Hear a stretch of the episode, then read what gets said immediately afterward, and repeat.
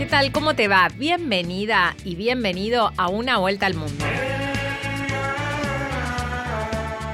Como ya sabes, este es un programa donde analizamos las noticias internacionales más destacadas de la semana junto a las emisoras asociadas de Radio Nacional, como es Radio Francia y como es también Radio Nacional de España. En una vuelta al mundo de hoy vas a conocer a Freddy Mamani, el arquitecto andino que con su obra recuperó el orgullo de la cultura aymara en Bolivia.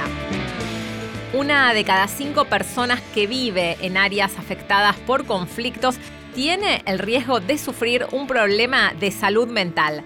Los detalles los trae Radio Francia Internacional. El Centro Cubano de Estudios Convivencia es un espacio que intenta dar voz a ciudadanos, expertos y profesionales de la isla y de la diáspora. El informe lo trae Radio Nacional de España. Estos fueron los títulos, ahora sí te invito a que nos acompañes durante el desarrollo de Una Vuelta al Mundo. Una Vuelta al Mundo. Nacional, junto a sus radios asociadas.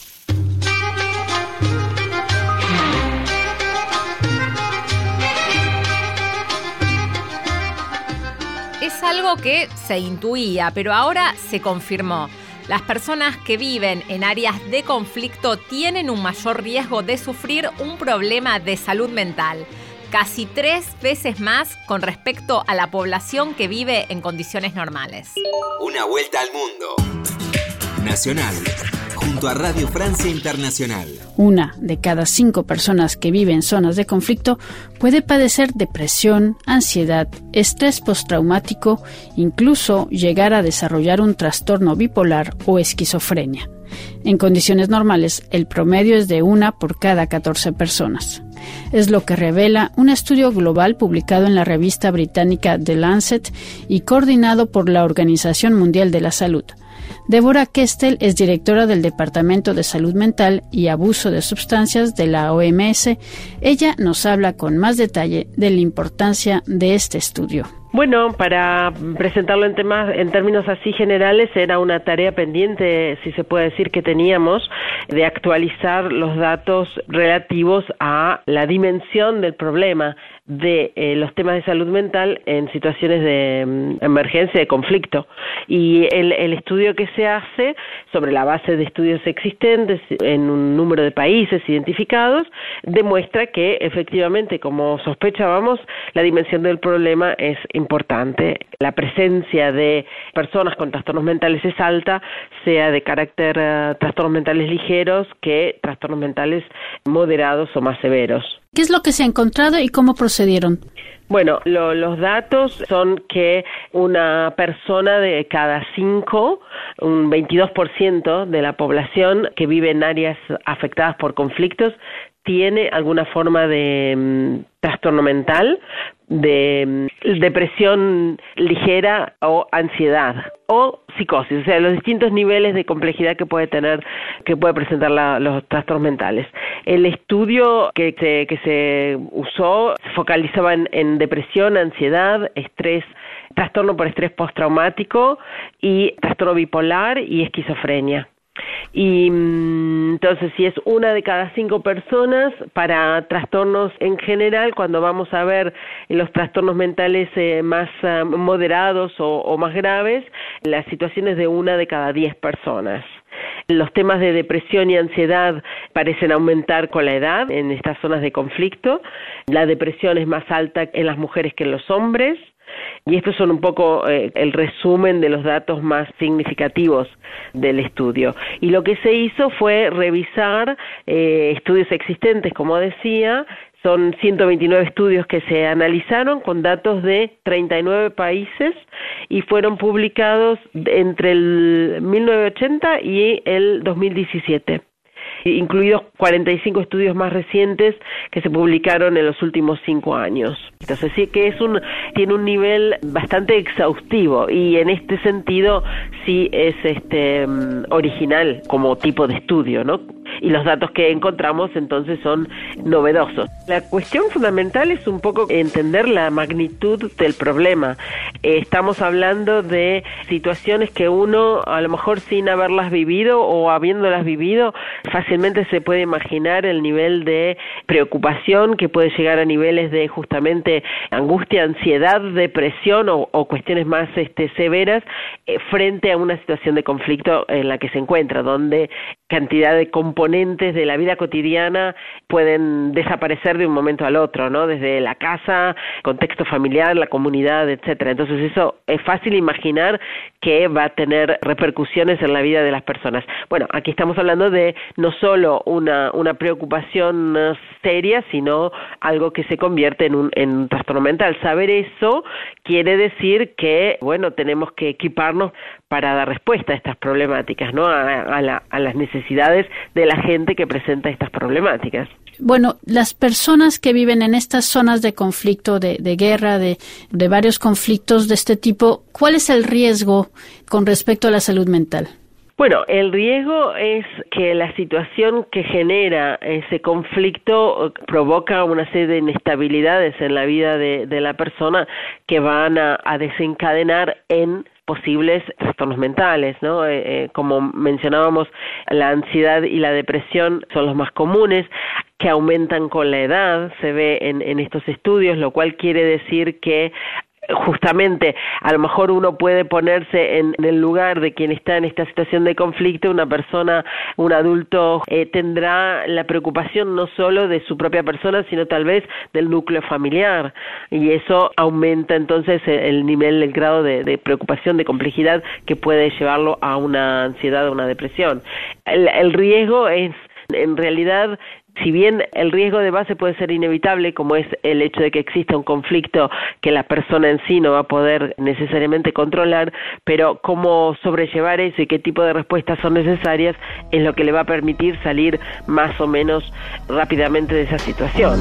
Escuchábamos a Débora Kestel, directora de Salud Mental y Abuso de Sustancias de la Organización Mundial de la Salud.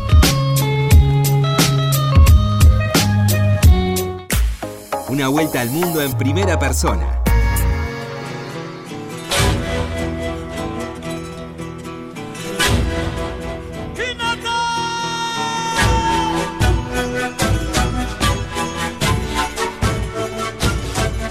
Freddy Mamani encarna la mayor novedad arquitectónica de Latinoamérica, porque con su obra recuperó el orgullo de la cultura aymara en Bolivia sus verdes, naranjas, azules, fucsias también saturados en construcciones cubiertas de espejos transformó la cara monocromática de la ciudad del Alto, una ciudad joven que tiene 34 años en los suburbios de la capital de Bolivia de La Paz y que está a 4.000 metros sobre el nivel del mar. Su trabajo, el de Freddy Mamani, lo llevó a exponer en los últimos meses, por ejemplo, en el Museo Metropolitano de Arte de Nueva York, también en la Fundación de París y su figura es rescatada por libros, documentales, también por varios medios de comunicación del mundo. Por ejemplo, el diario británico The Guardian dijo que al igual que Gaudí en Barcelona o que Niemeyer en Brasilia, Freddy Mamani tiene la oportunidad de dar forma a la estética de toda una ciudad en Bolivia.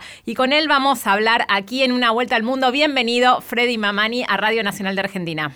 Bueno, eh, la verdad muy contento de entrevistarme, pues agradecido por darme la oportunidad de hacer conocer eh, pues mi arquitectura, ¿no? Muchas gracias a usted. Y en sus edificios mandan los dibujos geométricos, los colores vibrantes de toda una cultura aymara en Bolivia. ¿Cuál es la importancia del color en su obra? El color de la importancia en mis obras es pues dar un poco de color a una ciudad monocromática, como decías hace rato, y pues darle color y vida a través de mi arquitectura y pues rescatar también a través del color esos eh, textiles ancestrales que existen en nuestras culturas, no solo de los aymaras, sino de todos los indígenas en Bolivia, en Latinoamérica, eso hace de que también rescate los colores, sean los colores vibrantes, alegres, tal vez algunas veces provocativas, digamos, eh, hacia la academia se podría decir, ¿no? Entonces, eh, los colores, a través de los colores trato de rescatar también eh, nuestra identidad, nuestra cultura, de nuestras raíces, ¿no? Y en la ciudad del Alto, que tiene calles de polvo, casas de ladrillo sin revoque, no hay árboles, todo es color ocre, muchos dicen que sus edificios parecen de ciencia ficción y hasta hay tours a la ciudad del Alto para recorrer sus obras. ¿Usted cree que su trabajo tiene una base ideológica ancestral boliviana? Bueno, eh, sí, tiene un fundamento teórico, lógico y, además eh, filosófico, se podría decir, porque recupera pues nuestras raíces, no es una arquitectura fortuita, eh, como alguna vez en algún lado ha aparecido alguna arquitectura y ha sido fugaz, digamos, pero esta arquitectura que yo estoy realizando eh, siempre ha sido con fundamento teórico, porque también he estudiado varias carreras civiles, entonces eso hace de que eh, se plasme en obra y, y, también mi experiencia, ¿no? Mi diario vivir desde niño hasta hoy ha hecho de que esta arquitectura sea un proceso de varios años y pues se transforme en una arquitectura que ha trascendido a nivel mundial y aparte de eso ha sido, digamos, un aporte a la cultura, a la identidad, al turismo más que todo en la ciudad del Alto. El Alto ahora se conoce gracias a esta arquitectura como, como ciudad, ¿no? Porque antes eh, se conocía como La Paz, ¿no? Y uno llegaba y pensaba que estaba llegando a La Paz, pero el aeropuerto está en la ciudad del Alto y la ciudad del Alto es una ciudad muy joven, apenas tiene 34 eh, años, entonces eso hace diferencia, marca diferencia en su identidad a través de su arquitectura. Usted es un arquitecto y también es ingeniero civil joven, tiene 47 años, si no me equivoco. ¿Cómo fue creando estos fundamentos filosóficos y teóricos para recuperar la iconografía y los trazos geométricos inspirados en las ruinas, por ejemplo, de Tiahuanacu? Sí, bueno, eh, mira, eh, yo he estudiado tres carreras y estas tres carreras me han eh, ayudado bastante, digamos, mi primera carrera más que todo. Yo he estudiado construcciones civiles en la Universidad Mayor de San Andrés y es una de las universidades más prestigiosas eh, de Bolivia. Y, pues una vez eh, titulándome de allá dije, tengo que romper los cánones más colonializados que existen en el tema de la arquitectura y yo puedo innovar mi propia tendencia arquitectónica recuperándolos iconos y trazos geométricos de las ruinas de Tiahuanaco, que es una arquitectura milenaria, ancestral, que realmente vale la pena eh, inspirarse de estas ruinas.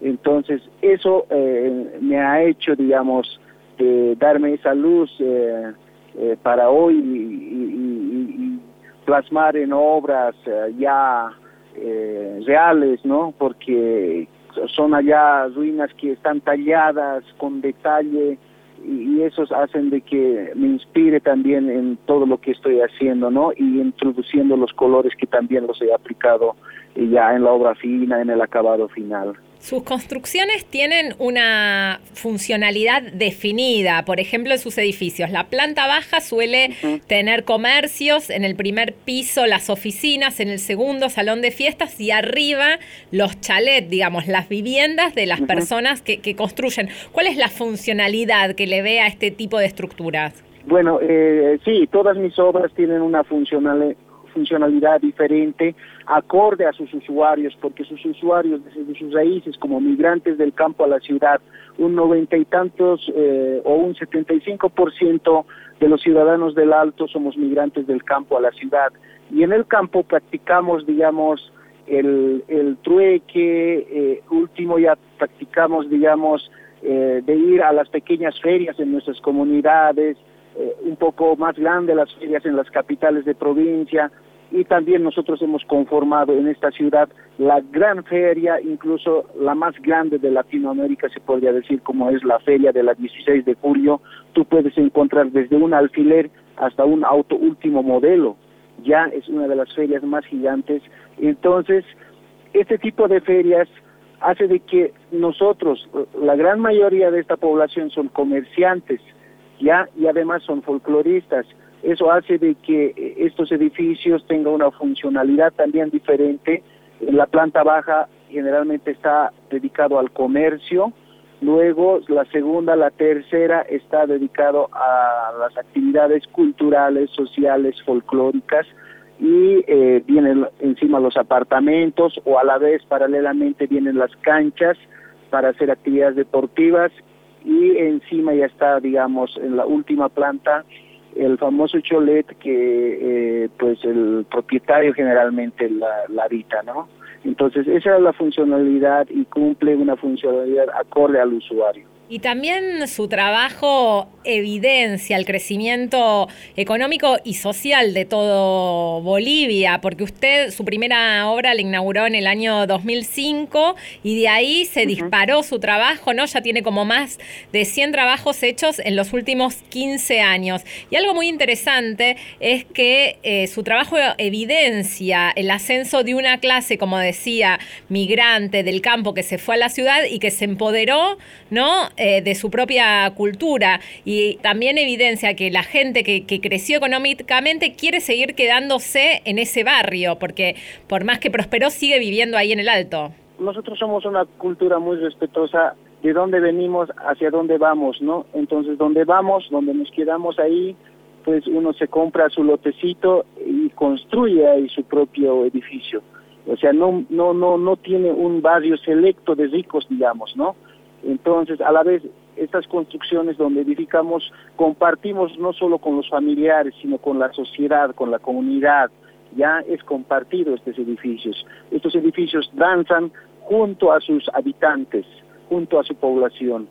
Y, pues eh, sí, en los últimos años, y, esta, y todo lo que es arte, lo que es arquitectura, también es algo político, ¿no? Porque influye bastante eh, la economía, y justamente cuando Evo Morales entra a hacer gobierno, pues también esta arquitectura eh, empieza a, lucir, a trascender, digamos, en el tema urbano y, pues eh, realmente gracias a la buena economía que existe en Bolivia, pues también la construcción ha sido un boom, digamos, eh, una arquitectura con identidad, con todo esto ha coincidido y es por eso que desde el 2003 empezamos, en el 2005 inauguramos la primera obra y casi todo en esta década de, Evo Morales hace de que estas construcciones también marquen una identidad de nuestra cultura.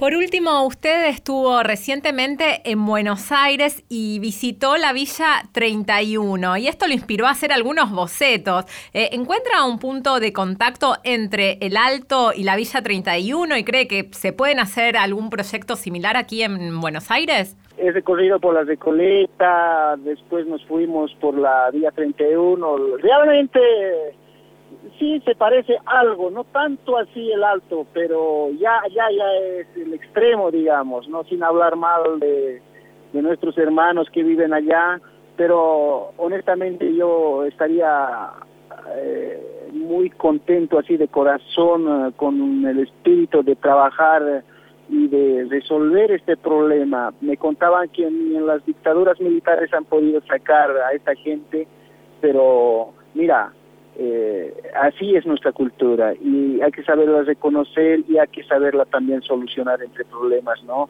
Darle una solución urbanística y o qué sé yo, pero sí se puede solucionar ese barrio. O sea, sería un, un barrio pues brillante si lo solucionamos. No tengo ideas, tengo conceptos para poder solucionar, pero yo creo que hay que trabajar con autoridades más que todo, ¿no? Freddy Mamani, le agradecemos su paso por aquí, por una vuelta al mundo. No, muchas gracias a ustedes. Un abrazo. Era el arquitecto, ingeniero civil Freddy Mamani, un andino que con su obra recuperó el orgullo de la cultura aymara en Bolivia. Una vuelta al mundo, con la conducción de Cecilia Biguan. Continuamos en Una vuelta al mundo y te queremos agradecer por escucharnos a través de las 50 emisoras que tiene Radio Nacional en todo el país y también por la AM 870. Si querés comunicarte con nosotros, hacelo a través del WhatsApp de Radio Nacional, que es 011 6580 0870. Y te cuento que este programa lo hacemos junto a Cristian Brennan, que es nuestro productor general, y al operador técnico Diego Rosato. Seguís en una vuelta al mundo por Nacional. Estás perdiendo el tiempo pensando, pensando por lo que más tú quieras. ¿Hasta cuándo? ¿Hasta cuándo? Pensar el futuro de Cuba es lo que se propone el Centro de Estudios Convivencia, un laboratorio de pensamiento que busca diagnosticar la situación cubana y encontrar soluciones en ámbitos tan distintos como por ejemplo la economía, el marco jurídico y lo laboral. Una vuelta al mundo. Nacional, junto a Radio Nacional de España.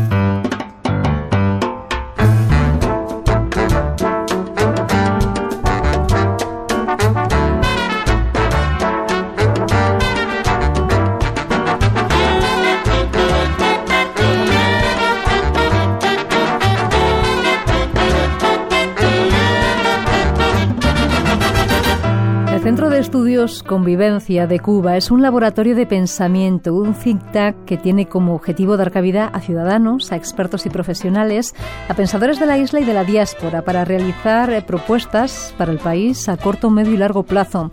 Este proyecto abarca 15 temas de importancia porque la finalidad es construir un futuro democrático y próspero.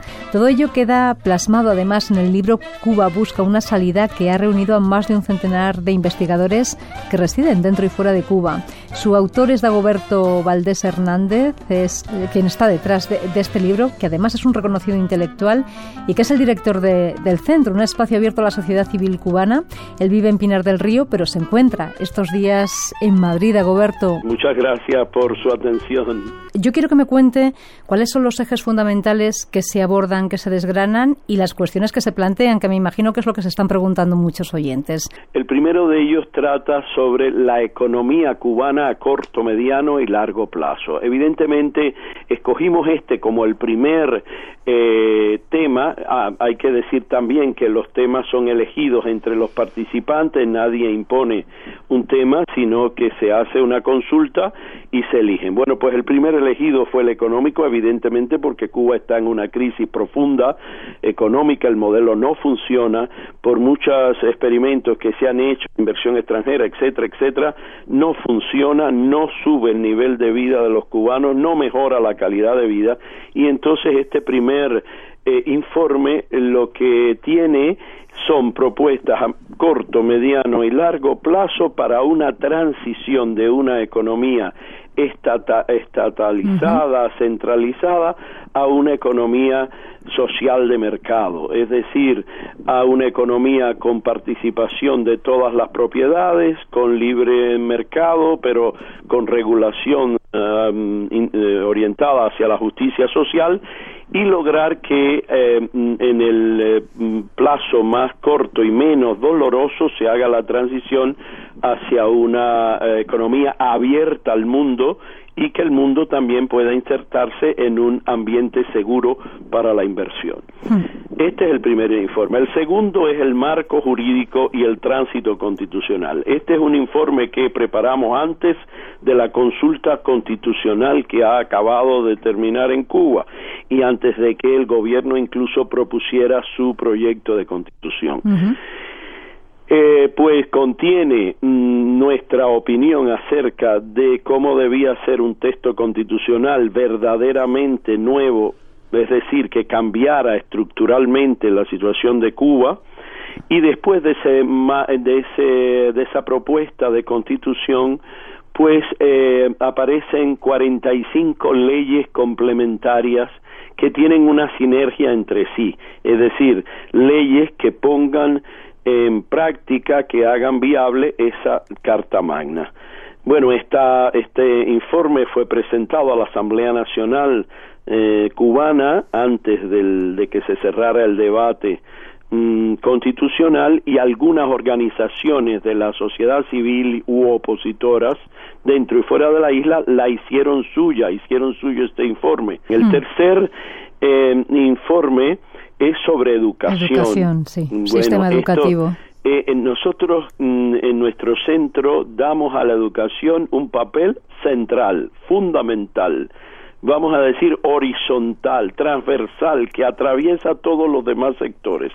Y como la solución única, algo que hemos llamado el daño antropológico causado por el totalitarismo, es decir, ese daño en la persona humana que deja de ser ciudadano porque ha perdido sus libertades. Le voy a también a compartir a los oyentes y a usted una convicción personal. Nunca es tan oscuro cuando se acerca que como cuando se acerca el amanecer.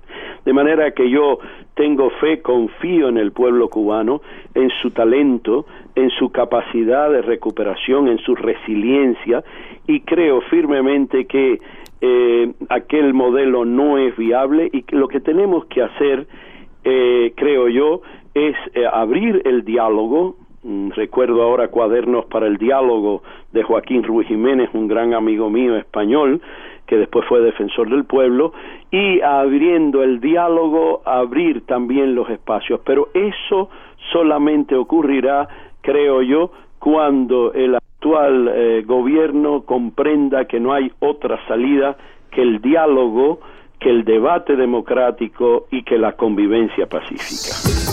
Una vuelta al mundo. Finaliza una vuelta al mundo de esta semana. Nos reencontramos el próximo programa.